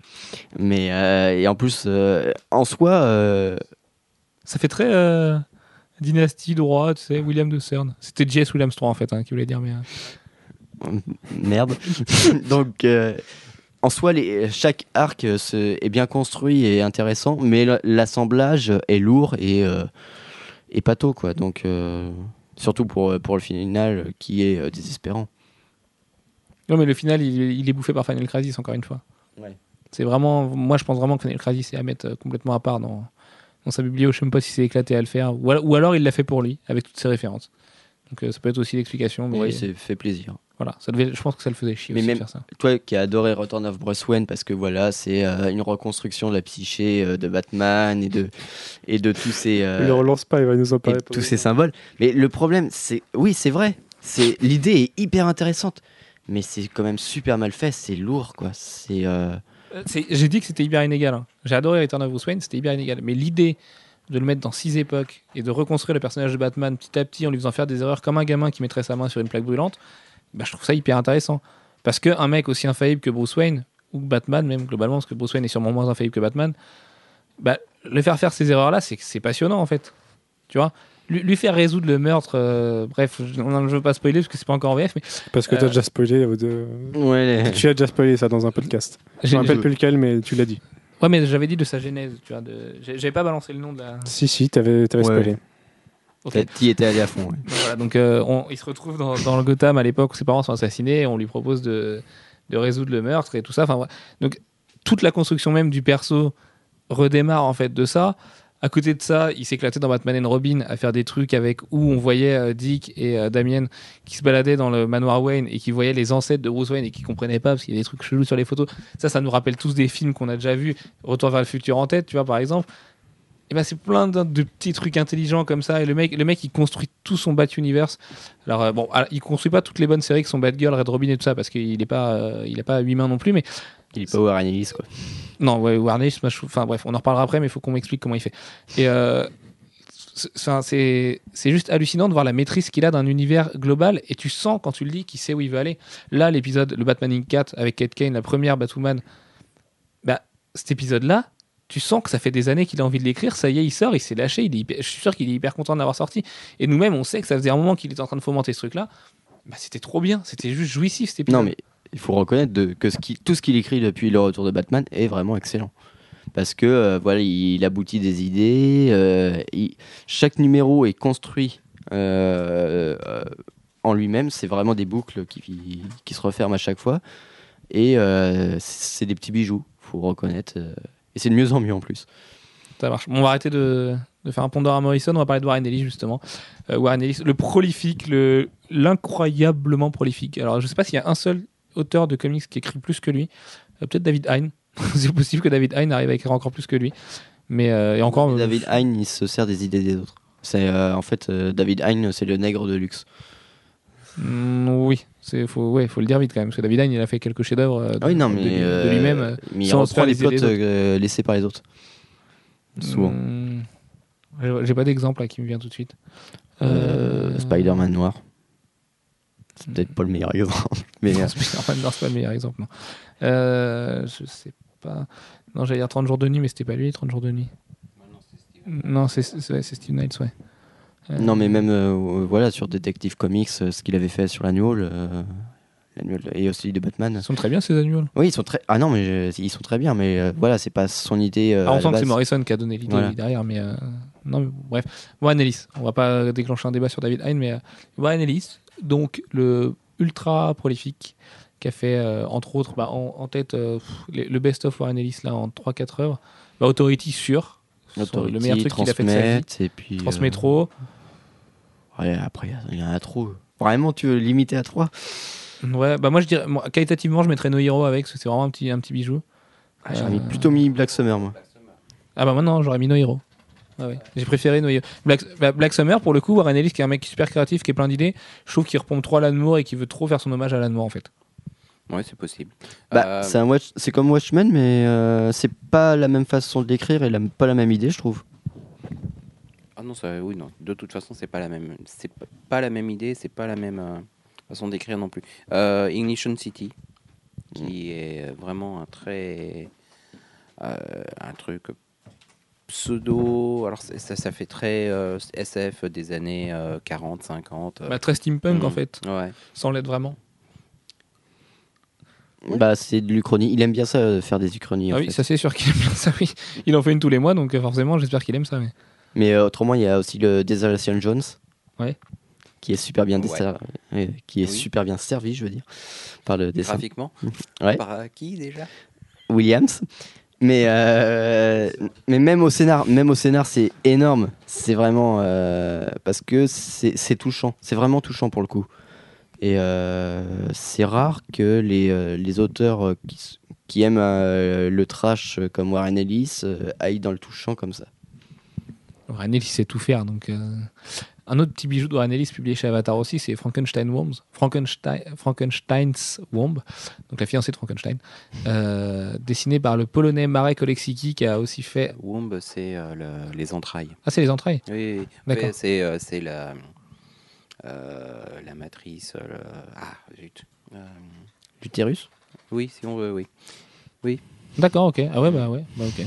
Bah, je- Merci. C'est Voilà. bien la loose là du coup, parce que je t'ai persuadé que. Bref. Euh... Ouais, ce serait Bride, non Pour dire la fiancée Oui, Ouais, c'est ça. ouais. absolument, oui. Ok. Ouais, ouais, bah ouais, bah désolé. hein. Donc, euh, ouais, donc dessiné par Marek Oleksicki, qui est un polonais qui a fait un one-shot sur euh, 28 jours plus tard, et c'est tout. Il a pas fait grand-chose, mais c'est un mec qui a un talent. euh, pff, laisse tomber. Euh, c'est vraiment juste magnifique. C'est en noir et blanc. C'est. Alors, un poil morrisonien dans la construction de son récit. Euh, ça va en avant, puis ça revient, puis ça reva, puis ça va encore plus en avant, puis ça revient. Enfin, c'est c'est assez compliqué à suivre, mais c'est juste un petit bijou. Et puis chez Avatar, globalement, Warren Ellis, il s'éclate en fait. Ouais, Parce que chez euh, Avatar publie tout ce que les autres ne publieraient pas. Donc euh, Captain Swing en ce moment là. Captain Swing, Gravel, euh, Euh, Gravel, il a arrêté depuis un moment, mais. ouais, euh, mais il l'a fait. mais euh, oui, voilà, il l'a fait, euh, qui était lui-même une Suisse de Strange Kiss, euh, Stranger Kisses, etc. Euh, bref. Bah, en fait, euh, depuis qu'il a arrêté de faire des trucs chez Wildstorm, il est parti chez Avatar quoi. C'est un peu de ça, ouais. Quand il a vu que Wildstorm, ça Ouais, commence à il sentir un peu moins il bon. faisait euh. déjà des choses euh, chez Avatar avant de, Ouais. de partir de Wildstorm. Bah, son dernier truc chez Wildstorm, ça doit être un truc comme Two Step, euh, je pense. Ouais, je saurais pas dire non plus. hein, mais, euh. Je saurais pas. Ouais, Two Step en plus, c'était pas terrible. hein. mais il, il se loupe, hein, parce que forcément, quand, quand on sort autant de trucs qui peut sortir, euh, parce que parce que c'est juste hallucinant son rendement, bah et forcément on se loupe. Et chez Marvel notamment, euh, bah il a un peu passé à côté de son sujet, quoi. Eh, Iron Man Extremis. Mm, oui. Ah si, c'est bien. Ah oui. Ouais, si, non, j'ai trouvé ça bien. hein. Je trouvais ça correct. idée. Bon, c'est le, le principal des, le principal problème d'Extremis euh, tel que Manu est d'accord avec moi. euh, c'est que ça a été évacué comme euh, peut avoir été évacué The One euh, pour Straczynski euh, sur Spider-Man. Euh, c'est c'est des choses qui ont, qui ont disparu progressivement. Bah, c'était un petit peu embêtant en même temps. C'était très ennuyeux, hein. personnage. Un mec qui euh, pouvait contrôler toutes les machines autour de lui. euh, Mais C'était un peu extrême pour le coup. Mm. Par contre, le dessin d'Adi Granoff, euh, enfin c'est là qu'il s'est vraiment révélé, le Adi Granoff. Qu'il a montré qu'il pouvait aussi faire des intérieurs. Bah, il faisait pas beaucoup de covers avant, de toute façon. Oui. Avant, enfin, c'est vraiment là qu'il s'est lancé, comme Del Auto finalement. Il s'est lancé, puis il a fait des covers. Puis on a bon espoir qu'un jour, euh, Adi Granoff finisse Viva Las Vegas, mais c'est ça. hein. Le- Viva Las Vegas, ça serait bien qu'on dépasse le numéro 2, Non. oui. Euh, c'est, ça a été annulé, au fait. Oui, ça a été annulé, hein. il n'y Oui, aura jamais de fin, on le sait, ouais, mais, Mais euh, ça serait bien quand même qu'ils finissent. Ah oui. on a un espoir que dans 20 ans, il, il redémarre le truc. Euh, ouais, donc euh, oui, bah non, oui. Bon, à la limite, oui, c'est vrai qu'Iron Man, euh, pff, ouais, moi je, moi, je le trouve vraiment correct, je le trouve réussi, mais j'ai pas passé un moment fou, quoi. C'est. Pas forcément hyper agréable à lire. Euh, par contre, les idées qui, qui sont développées sont vachement intéressantes. Et ce qu'elles offrent comme possibilité pour le personnage d'Iron Man euh, est hyper intéressant. Mais bon, comme tous les trucs trop intéressants, trop. euh, qui, font trop d'un personnage plus que ce qu'il est censé être au départ, bah, c'est évacué progressivement par Marvel. Manu. Non, je suis d'accord, c'est un, des problèmes dans les publications américaines. Que ça soit comics ou à peu près tout, même euh, c'est- une série télé, c'est pareil. C'est-à-dire que. Surtout chez NBC. Non, c'est partout. Ils, ils partent d'un principe de, de long terme. Ils, ils lancent un truc et ils veulent sur du long terme. Donc forcément, il faut que les événements et les personnages restent assez, euh, assez lisses et, et ne changent pas trop ou pas trop vite. Et, et les, les, créa- les créateurs anglais, euh, enfin britanniques, au contraire, ils, ils fonctionnent plus sur du one-shot. C'est une grande idée qui développe euh, sur, euh, sur une série limitée ou sur, euh, ou, sur, euh, ou sur 12 numéros, 13 numéros mais qui, qui, qui est destiné à rester limité et à, faire, à avoir de l'impact. Et forcément, arriver sur une série qui n'est pas censée avoir d'impact, il faut lisser le truc. Rien à voir, mais ton fantasme, ce serait pas un épisode de, Warren, de Doctor Who par Warren Ellis, non? Pas... on- a d'autres mondes qui arrivent sur Doctor Who là. Oui, bah oui, mais comme euh, la mode est au scénariste de comics sur Doctor Who, euh, Ouais. Non, pas mal, pas, hein. non, pas forcément. Puis Mark Enfin, aussi, non Non, pas Mark Miller, non. Alors là, un crossover qui casse il va Matt tuer- il va tuer le docteur, il va te mettre sa fille et tu vas voir, ça va être réglé. Il n'est pas assez excentrique pour faire, euh, pour faire un épisode de Doctor. Oh, il peut l'être et Ça c'est un serait mauvais. caméléon, Mark Miller. Non, ça serait mauvais. Franchement, il, arrive, il tue le docteur, il te ramène sa fille et c'est sa fille qui est le héros. C'est- Ça, ça serait ça, Mark Miller. Ou alors le docteur ah. coupe des têtes, ou euh, le docteur te dit d'aller te faire enculer. J'ai hésité à dire enculer. Ouais, déjà, Euh, à la base, le docteur, il est pas violent. Et... Non. quoi. Ouais. Dans une boucle temporelle. non, non, non, non. Non. Non, D'accord, ok. Oh, Warren Ellis, ça pourrait être pas mal. Autrement, et Warren Ellis, euh, ce qu'il a fait aussi euh, sur euh, Astonishing X-Men, mais avec euh, le run avec euh, Carrie Andrews, Ouais. c'était pas C'est mal. ça, c'était pas mal, mais parce que 42. Ouais. Non, mais même, euh, je trouvais que Non, il mais avait écrit... si, si, il avait écrit les, les persos de façon. Enfin voilà, fallait pas. Il a écrit comme ce que les designs de 42 euh, laissaient entendre, en fait. Que Mais les- non, parce que même euh, sa, sa Emma Frost, elle a toujours été aussi pu- euh, aussi méchante que. T'allais dire pute, non? Ouais, Putassière, je crois. euh, ouais, voilà, c'est ça. Mais euh, c'est voilà, Carrie Andrews s'est aussi adapté euh, à comment Warren Ellis a écrit les personnages, à mon avis. Hmm, Je sais pas dans quel sens ça fonctionne entre les deux. Bon, 42, que- ça fait des années qu'il fait sa storm comme ça, ça Emma Frost comme ça. ouais, mais euh, regarde ce qu'il avait fait euh, avant avec Jiménez. euh, voilà, c'est euh, Emma Frost, elle était juste ignoble. Euh, Tornade, elle était euh, hyper prétentieuse. Bon, bah voilà, Tornade quoi. Mais oui, mais à la limite, c'est un mec, comme tu dis, qui, qui saisit bien l'essence des personnages, mais il en fait n'importe quoi. Un Ghostboxy, c'est, c'est, c'est, c'est indéfendable. Ouais. À tel point que l'idée a tellement été euh, euh, totalement pas suivie par les autres. Quoi. Il a ouvert des portes énormes, mais finalement, euh, rien à voir. Quoi. Alors que Jiménez, en plus, était bien déchiré dessus. Donc, Euh, non, Ghostboxes, c'était Bianchi. Non, non, ouais, mais je parle de juste après, ce qui, est, Ah oui. ce qui est arrivé juste après avec Jiménez. Donc oui, euh, Ghostbusters avec Bianchi, mais bon, ça, tu sais très bien ce que je pense du dessin de Bianchi sur cet arc-là, euh, que je trouvais, euh, bah, en fait, je trouvais son découpage un peu trop hautain. Il essayait d'en faire trop, euh, d'inventer des choses à toutes les pages, et au final, ça donnait un storytelling un peu absurde, mais de toute façon, je pense que ouais, Ghostboxes c'était un, gros raté du début à la fin, donc qu'est-ce qu'il a fait d'autre, Warren Ellis, en mainstream? Les New X-Men, euh, le- c'est lui qui a divisé, enfin qui, qui a exclu, euh, euh, qui a retué Jean Grey. Pour Oui. la treizième fois. Où est la force euh, À la limite, ouais, c'était pas le premier, il y avait rien de révolutionnaire là-dedans, si. Non, euh, non, mais c'est c'est lui qui l'exclut de l'univers euh, X-Men, définitivement. Au moins pour l'instant, en tout cas. Euh, C'est lui qui l'a tué en dernier, quoi. C'est lui qui l'a tué en dernier, et ça faisait longtemps, et ça fait longtemps.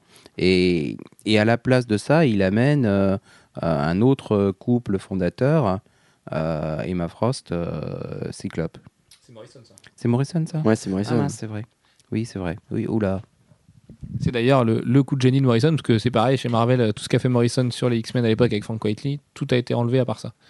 Donc, euh, puis ça, c'est resté, et c'est bien resté finalement. Mm. Sur le couple Cyclope euh, X-Men, euh, Cyclope, euh, euh, ah là là, White Frost. Queen, oui, je cherchais son autre nom. Euh, c'est peut-être un des trucs les plus intéressants aujourd'hui. Je pense à Second Coming quand on les voit tous les deux dans leur bunker, qu'elle elle lui donne des conseils parce que lui, le leader, en fait, n'est finalement que sa voix. Euh, c'est c'est assez marrant de la voir elle, parce que c'est elle finalement le chef des X-Men, non? Non, je suis pas d'accord. Oula, non. Non. Ah, et vous pensez que c'est qui? Parce que pour moi, si, moi je le ressens comme ça. Au moins dans Second Coming. Pour moi, c'est Cyclope. Mais euh, Ouais. Mais il est amoureux.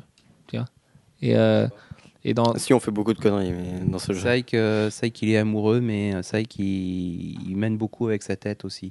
Et euh, c'est d'ailleurs l'une des choses que vous découvrirez à la fin. Ouais, mais dans, dans- dans- au, au niveau des opérations, tu vois, sur le terrain, t'as l'impression que Saïk, finalement, bah, il fait que répéter ce qu'elle lui dit. Non, parce qu'en fait, Elle lui dit, ça. il- non, il y a des choses qu'elle ne sait pas. Parce que c'est vrai que euh, ce que je déteste dans le personnage actuellement, c'est que voilà, il, il est en intermoiement. Euh, euh, Emma Frost, elle, elle va le conforter dans, dans ses idées. C'est, euh, elle va, elle, elle va faire en sorte qu'il arrête de douter. Mais Et fois, ils c'est Marc sont- Millar, elle sait très bien ce qu'il veut, tu vois. Donc elle, elle le guide, elle le guide comme ça. Elle est, elle est manipulatrice, Emma Frost. C'est, Emma Frost, c'est pas la gentille qu'elle essaye de nous faire, tu vois. Ouais, non, moi j'attends toujours le moment où euh, Mais voilà, elle va mais le c'est tromper sûr. avec Namor. Mais... c'est- c'est- mais c'est sûr qu'il va se barrer un jour ou c'est l'autre. déjà fait? Oui, c'est déjà fait, mais. Oui, mais encore, pour de bon. et qu'ils l'apprennent et tout ça. et qu'on parte sur un Melrose Place-like euh, dans les mutants.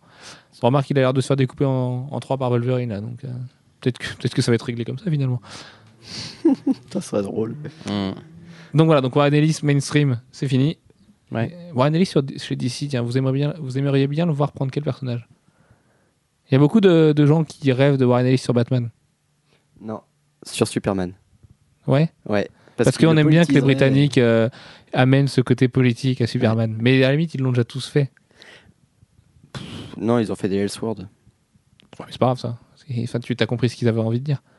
Parce que de toute façon, avec la continuité, il fera pas ce qu'il veut. Donc euh, autant le faire dans un Elseworld. Alors Manu vient de dire exactement. Donc euh, je tiens à préciser parce que Manu Mhm. m'a appuyé. hein. Suffisamment rare pour que. Merci Manu.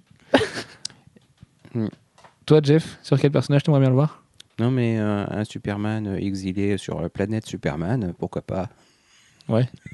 Ouais. Superman qui arrête de marcher et puis. euh, Superman qui arrête de marcher et puis qui, qui recommence à voler et à aller sauver des gens. Ouais, voilà, un truc un peu plus passionnant que ce que Straczynski a fait, ouais. Un Ouais. Superman bleu, un Superman rouge. Il y a déjà eu. Hein. Oui, c'est vrai, il y a déjà eu. Ok, ok. Bon, Garcenis, alors là, je sens que je vais me prendre une. euh, On va, on va faire front avec Jeff. On est... Jeff et moi, on est à côté, on est en face de Manu et d'Alex. Je sens que ça va être la guerre, là. Euh, Garcenis, alors, scénariste ô combien politiquement incorrect? Je pense que peu le sont autant que lui, finalement. Peu le sont réellement autant que lui. Voilà. Lui, lui, lui, je pense que, pour parler cru, il s'en bat les couilles, en fait. Je pense vraiment que ce qu'il écrit, euh, pff, les conséquences, de toute façon, tant que l'éditeur lui dit oui, bah, c'est c'est bon, c'est publié, puis c'est bon, quoi. Puis c'est viscéral chez lui. Voilà. C'est euh, euh, c'est presque organique, tellement, tellement ça, ça a l'air de venir naturellement. Sauf qu'il n'est pas, il est pas que ça. Il c'est aussi un mec intelligent. Il peut écrire des récits sur la guerre qui sont passionnants et qui sont touchants. War is Hell en tête, par exemple, euh, il y, a- il y a autre chose que. voilà, on est obligé, on est obligé de jurer, mais il y a autre chose que, je sais pas moi, des, un mec qui encule un autre gars parce que c'est comme ça qu'on règle ses problèmes. Enfin, tu vois. On- beaucoup de gens pensent que Warren que Garcenis, pardon, c'est ça quoi. Tu, tu vois, tu lis t'as l'impression que c'est juste de la violence gratos et que finalement le postulat de départ du dieu, Dieu s'est barré, tout ça bah, c'était là pour un peu pour rien et que, et que le voyage, c'est juste, bah voilà, il y a un obèse qui sert de pape et puis euh, il écrase des gamins et puis on se fend la gueule comme ça autour d'une bonne bière. Mais c'est pas que ça, Garcins, en fait. Il y a vraiment euh, derrière une. Bah, il n'y a pas tout le temps une réflexion, hein. je, je défendrai pas le fait qu'il y a tout le temps une réflexion, mais quand il écrit le Punisher, il amène quand même le personnage un peu plus loin que ce que les autres ont pu faire. Non? Ils veulent, ils veulent pas répondre. Non, mais euh, je sais pas pour le Punisher de toute façon. Euh, mais non, moi ce que j'aime bien chez Garcenis, c'est son écriture. euh, qui, on peut pas être indifférent. Euh, c'est pas lisse du tout. Euh, c'est C'est plein de gravier. C'est, euh, bah, beaucoup de gravier et puis il y aurait pas que du gravier. Ouais, ou des gros oui. rochers, ouais. Mais... Non, non, mais et puis ça, c'est- tellement acide, c'est tellement corrosif, c'est tellement euh, euh, que euh, on peut pas le prendre que juste au premier degré. Non, Alex? Une, une réaction, Alex, quand même, plutôt qu'être dépité comme ça? Pour moi, Garcenis, c'est euh, le mec qui s'en bat tellement qu'il s'en bat aussi les couilles d'écrire une bonne histoire. De bien écrire même. Mais c'est là que je te réponds Preacher et Punisher. S'il y a vraiment- s'il y a une chose qu'on peut pas reprocher à Garcenis, c'est de, c'est pas de ne pas bien écrire. Ouais, je suis assez d'accord Euh, avec toi. euh, tu peux lui reprocher ses thèmes. Tu peux lui reprocher euh, de mettre systématiquement euh, des, des gros mots, des, des situations scabreuses, euh, etc. Ça, tu peux lui reprocher. Euh, et encore, c'est. Mais lui reprocher de, de mal écrire, non, ça, non, c'est c'est pas possible. Si, si, je peux. Bah, tu peux, mais c'est faux. Tu, tu peux reprocher des, des mauvais dialogues à Garcenis? C'est sûrement le meilleur dialoguiste qu'il y a à l'heure Ah actuelle. ouais, mais le problème, c'est qu'il faut un petit peu emballer les dialogues dans une histoire. Euh, Je sais pas, moi, The Boys, là, depuis. euh, je Mais sais pas, toi- il- Mais on parle pas de The Boys. The Ouais. Boys, c'est quasiment des one-shot. The Boys, c'est une suite de euh, d'histoires euh, euh, déjantées, euh, sans euh, où on prend des, où on fait une critique systématique des, super-héros. Ouais, mais ça avait pas super bien histoire. commencé. Et- Il s'est enlisé dans sa continuité, c'est un peu le problème. C'est le problème. Euh, à l'in- à l'inverse de Preacher, où il y, a- il y a une vraie histoire avec, euh, avec un début et une fin.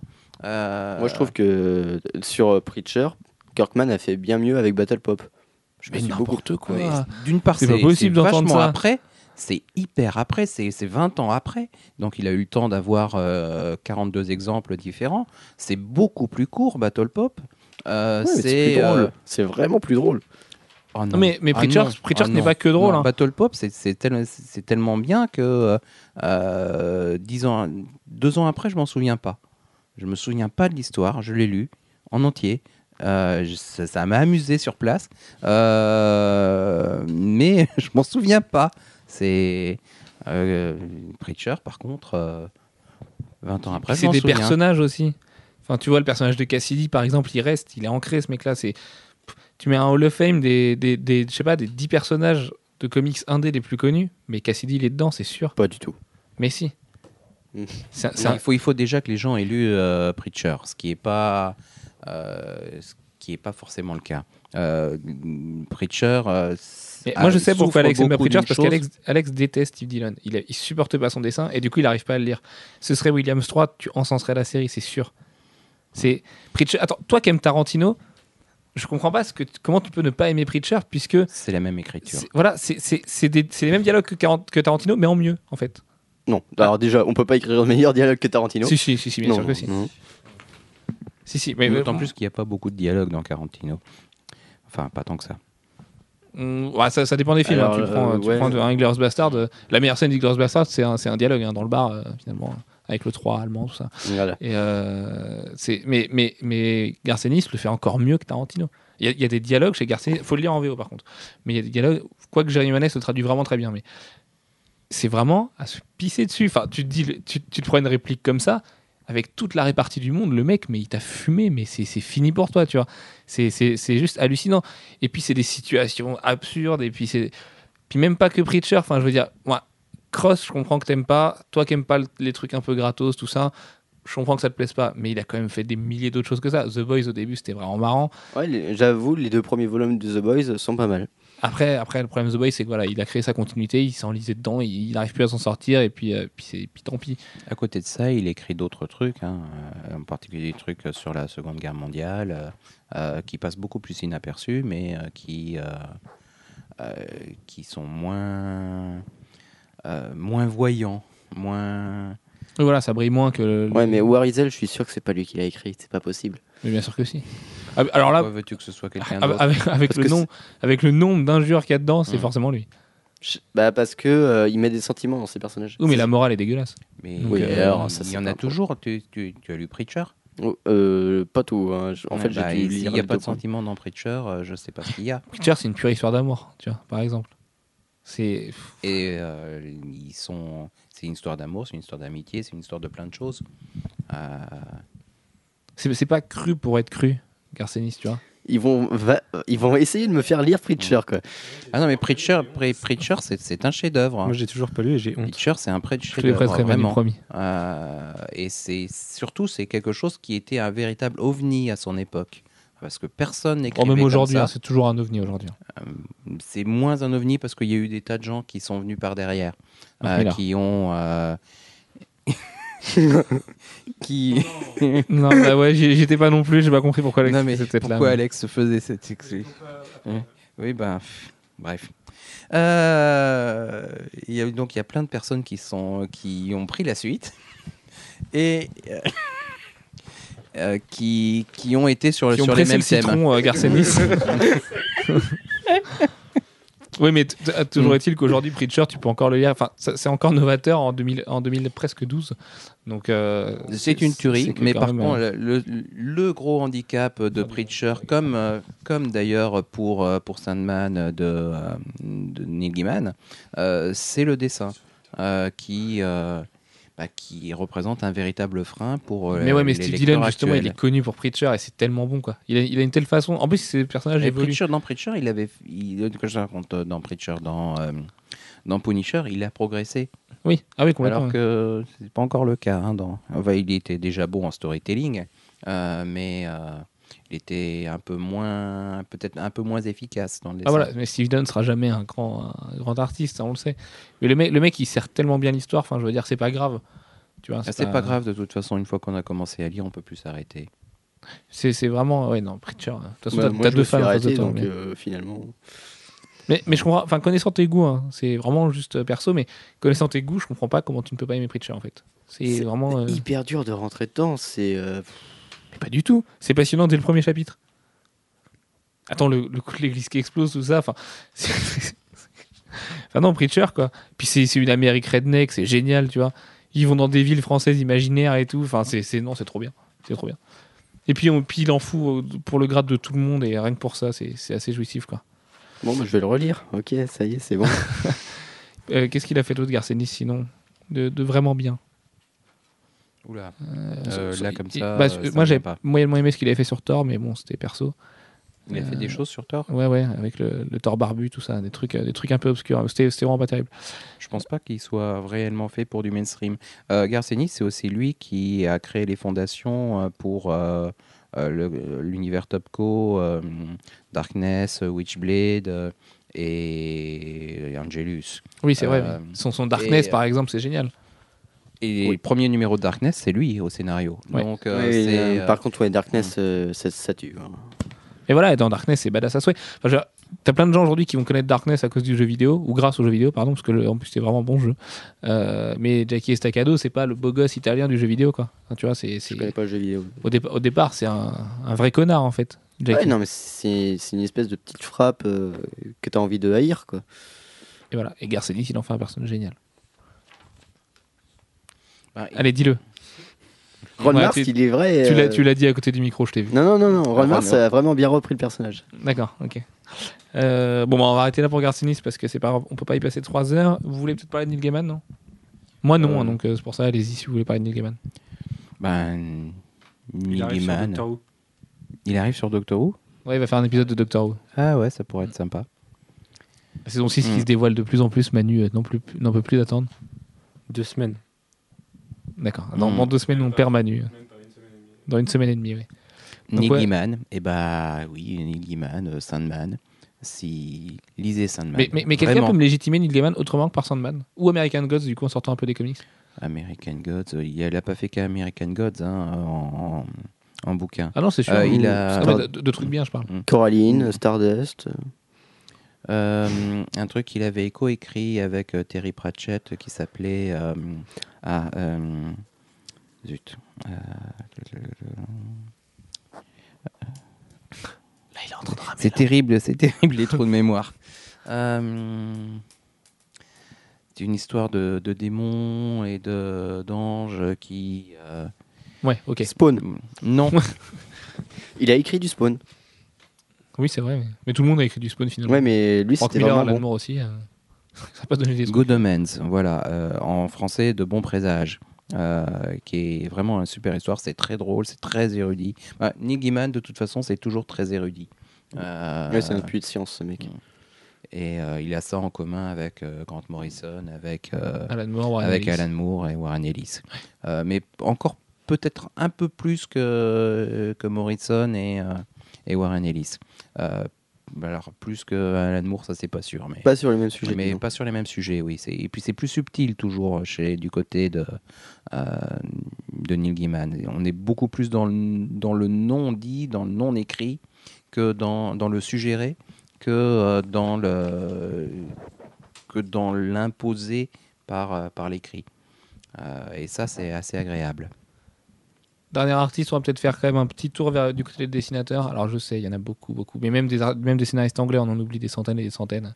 Je sais qu'Alex a envie de parler de Paul Cornell et de Kieron Gillen en tête, mais euh, dessinateur majeur de... euh, Bah forcément. Dessinateur majeur bah, de la scène britannique, c'est Frank. Euh, la, légende Whiteley. Ça fait bizarre de dire ça, mais euh, c'est un mec qui a un talent fou. Euh, je- je sais pas. Que- Explique Frank Whiteley, Jeff, parce que... Ah non, non, moi je l'explique pas parce Alors, que. Il y, a- il y a quand même une histoire intéressante avec Frank Whiteley qui est que- commune à, à nous tous, je pense. C'est qu'on a tous eu du mal à se mettre à Frank Whiteley. Et je pense que de toute façon, les premières personnes qui voient du Frank Whiteley, c'est très dur d'avoir le, le coup de foudre pour, le dé- pour les dessins de ce mec-là. Et puis finalement, quand on comprend le pourquoi du comment de la chose du personnage, bah. C'est Alex m'en parlait l'autre jour, voilà, lui lui-même a vécu ça il y a pas longtemps. Euh, c'est- un mec incroyable et parce que c'est un mec qui est tellement différent des autres en fait. Il a ce dessin quand il fait du mainstream, il apporte cette culture un petit peu. C'est facile de dire ça, mais underground britannique. Mais ouais, juste, moi, c'est plutôt ce qui m'a gêné au début, en fait, c'est que quand j'ai lu euh, les premiers trucs de Quietly, j'ai eu l'impression de lire les vieux fanzines punk euh, anglais euh, qui mais faisaient ça, marrer. c'est ça qui est bon. Mais à la limite, il y, a même pas que du bon hein, dans les vieux fanzine punk. Enfin, moi, je sais que par exemple Jamie Hewlett, je suis pas hyper fan. Donc, euh, plein de gens l'adorent pour Gorillaz et surtout pour Tangirl, mais euh, je suis beaucoup moins fan que, que le trait de Frank Whiteley parce que Frank Whiteley, c'est comme l'écriture de Garcenis, ça, ça c'est mince, c'est plein de gravier, quoi. Tu vois ce que je veux C'est dire rough. c'est- Voilà, c'est rough un peu, c'est c'est c'est assez euh, Corrosif corrosif, voilà, ça, ça transpire un peu, c'est c'est c'est pas propre, quoi, tu vois. C'est enfin non, je sais pas, je sais pas si propre c'est le mot, mais je trouve pas mon mot quoi qu'il arrive, mais euh, C'est pas lisse. voilà, c'est pas lisse du tout, quoi. Il a ce côté, c'est pas c'est pas c'est pas Carrie Nord, quoi, par exemple. euh, il, il a ce côté quoi. J'aime il bien Carrie Nord, Ah, ceci moi aussi, hein, mais- mais, mais oui, j'adore Carrie Nord. Hein. mais c'est le- l'exact opposé, en fait. Mais il fait des visages qui sont pas beaux. euh, sa version du Midnighter, elle est vraiment. euh, le mec, tu le croises dans la rue, c'est tu fais, tu tapes le plus gros sprint de ta vie. quoi, tu vois, euh, c'est et c'est ça pour tout. Même son Superman, il ose le faire bouffi, puis finalement tout le monde adore. Euh, Enfin non, tout le monde. Non, justement, il a, il a ça, Frank Whiteley, c'est que soit on aime, soit on déteste. Je pense. Il a beaucoup de gens qui détestent son style.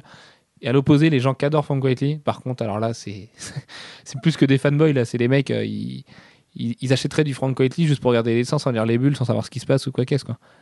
Donc, euh, et c'est un mec qui est là depuis super longtemps et qui est fidèle non parce que j'adore tout ce que parce que étant donné qu'il travaille beaucoup avec Morrison, du coup, c'est servi par un scénario génial en plus ou le contraire ou Morrison qui est servi par un dessin génial. Mais enfin même Quietly, il, a- il, il est comme Morrison, il, il fait pas de fioritures, euh, je veux dire dans ses dans ses écrits. Bah, le mec euh, là récemment, il a fait des New Gods. Alors il y a quand même pire que de passer derrière Jack Kirby. Ouais, Euh, mais attends, on n'a pas encore vu le résultat. si, si, on l'a vu, parce que toutes les pages originales sont à vendre pour 5000 euros les 8 pages.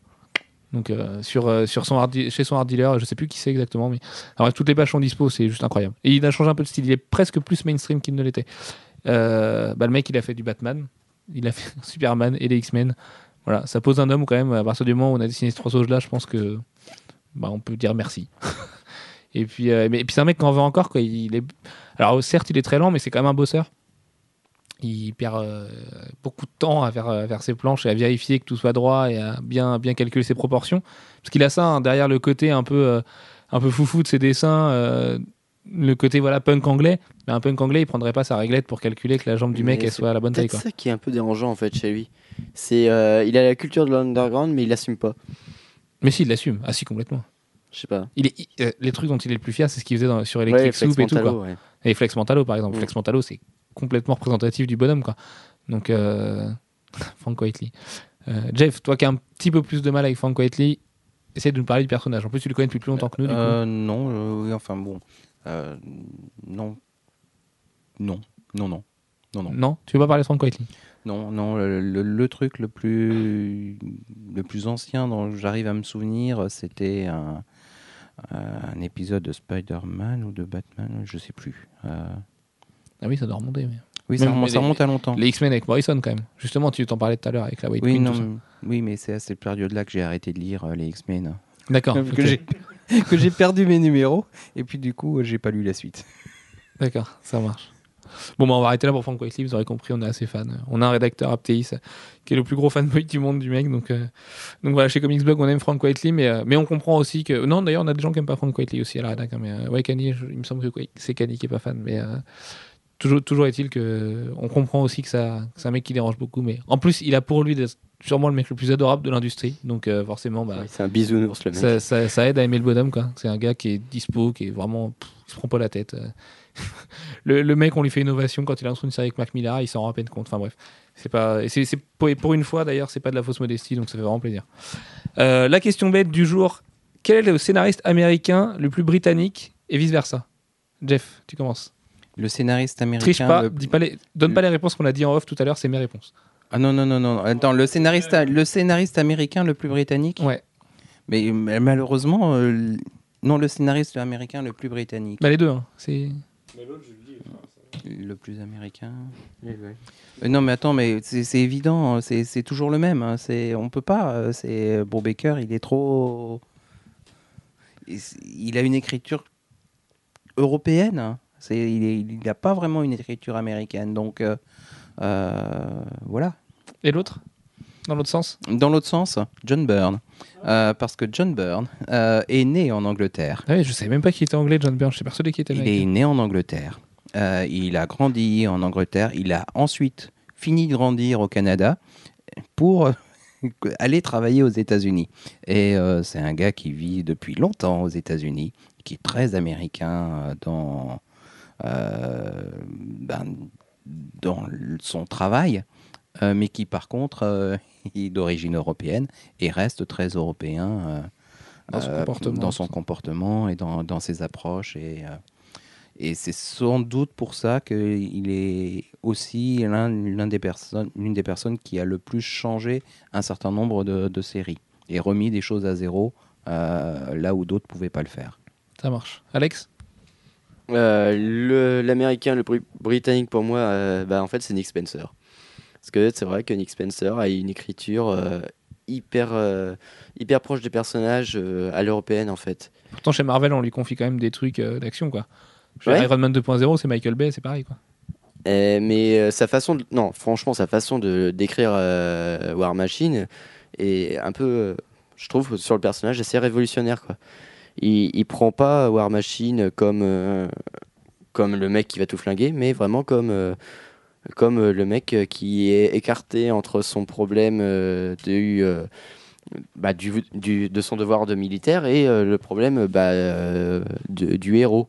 Et c'est là où on se rend compte que c'est pas la même chose que d'être un militaire et que d'être un héros. Je trouve ça intéressant. Ok. Et, Et à l'inverse? et à l'inverse, bah ouais. Non, mais là, je suis obligé de le dire. Je suis désolé, c'est Marc Millar. C'est voilà, Marc Millar. euh, il est né en Écosse, mais c'est une erreur. Il aurait dû euh, vivre dans le Texas, mais voilà. Là, j'aurais dit à Los Angeles plutôt pour le coup. tu vois. Il est très sur la. Ouais, mais non, parce qu'en fait, il serait- quoi. Il serait allé à Los Angeles pour faire fortune, tu vois. D'accord. Non, moi, j'aurais dit, non, j'aurais dit Los Angeles direct. Qu'il a quand même. Enfin, il est. Ouais, il- Non, non. Je vais dire reculé, mais ça- c'est bâtard pour être texan après.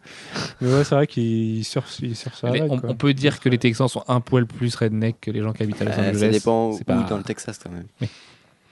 Même à Austin, hein, ils doivent être bien. Je suis jamais allé. hein, donc Ah non, Austin, c'est hyper euh, underground. Pour le coup, ils ont un festival de musique génial, euh, très punk, euh, Ah très psyché.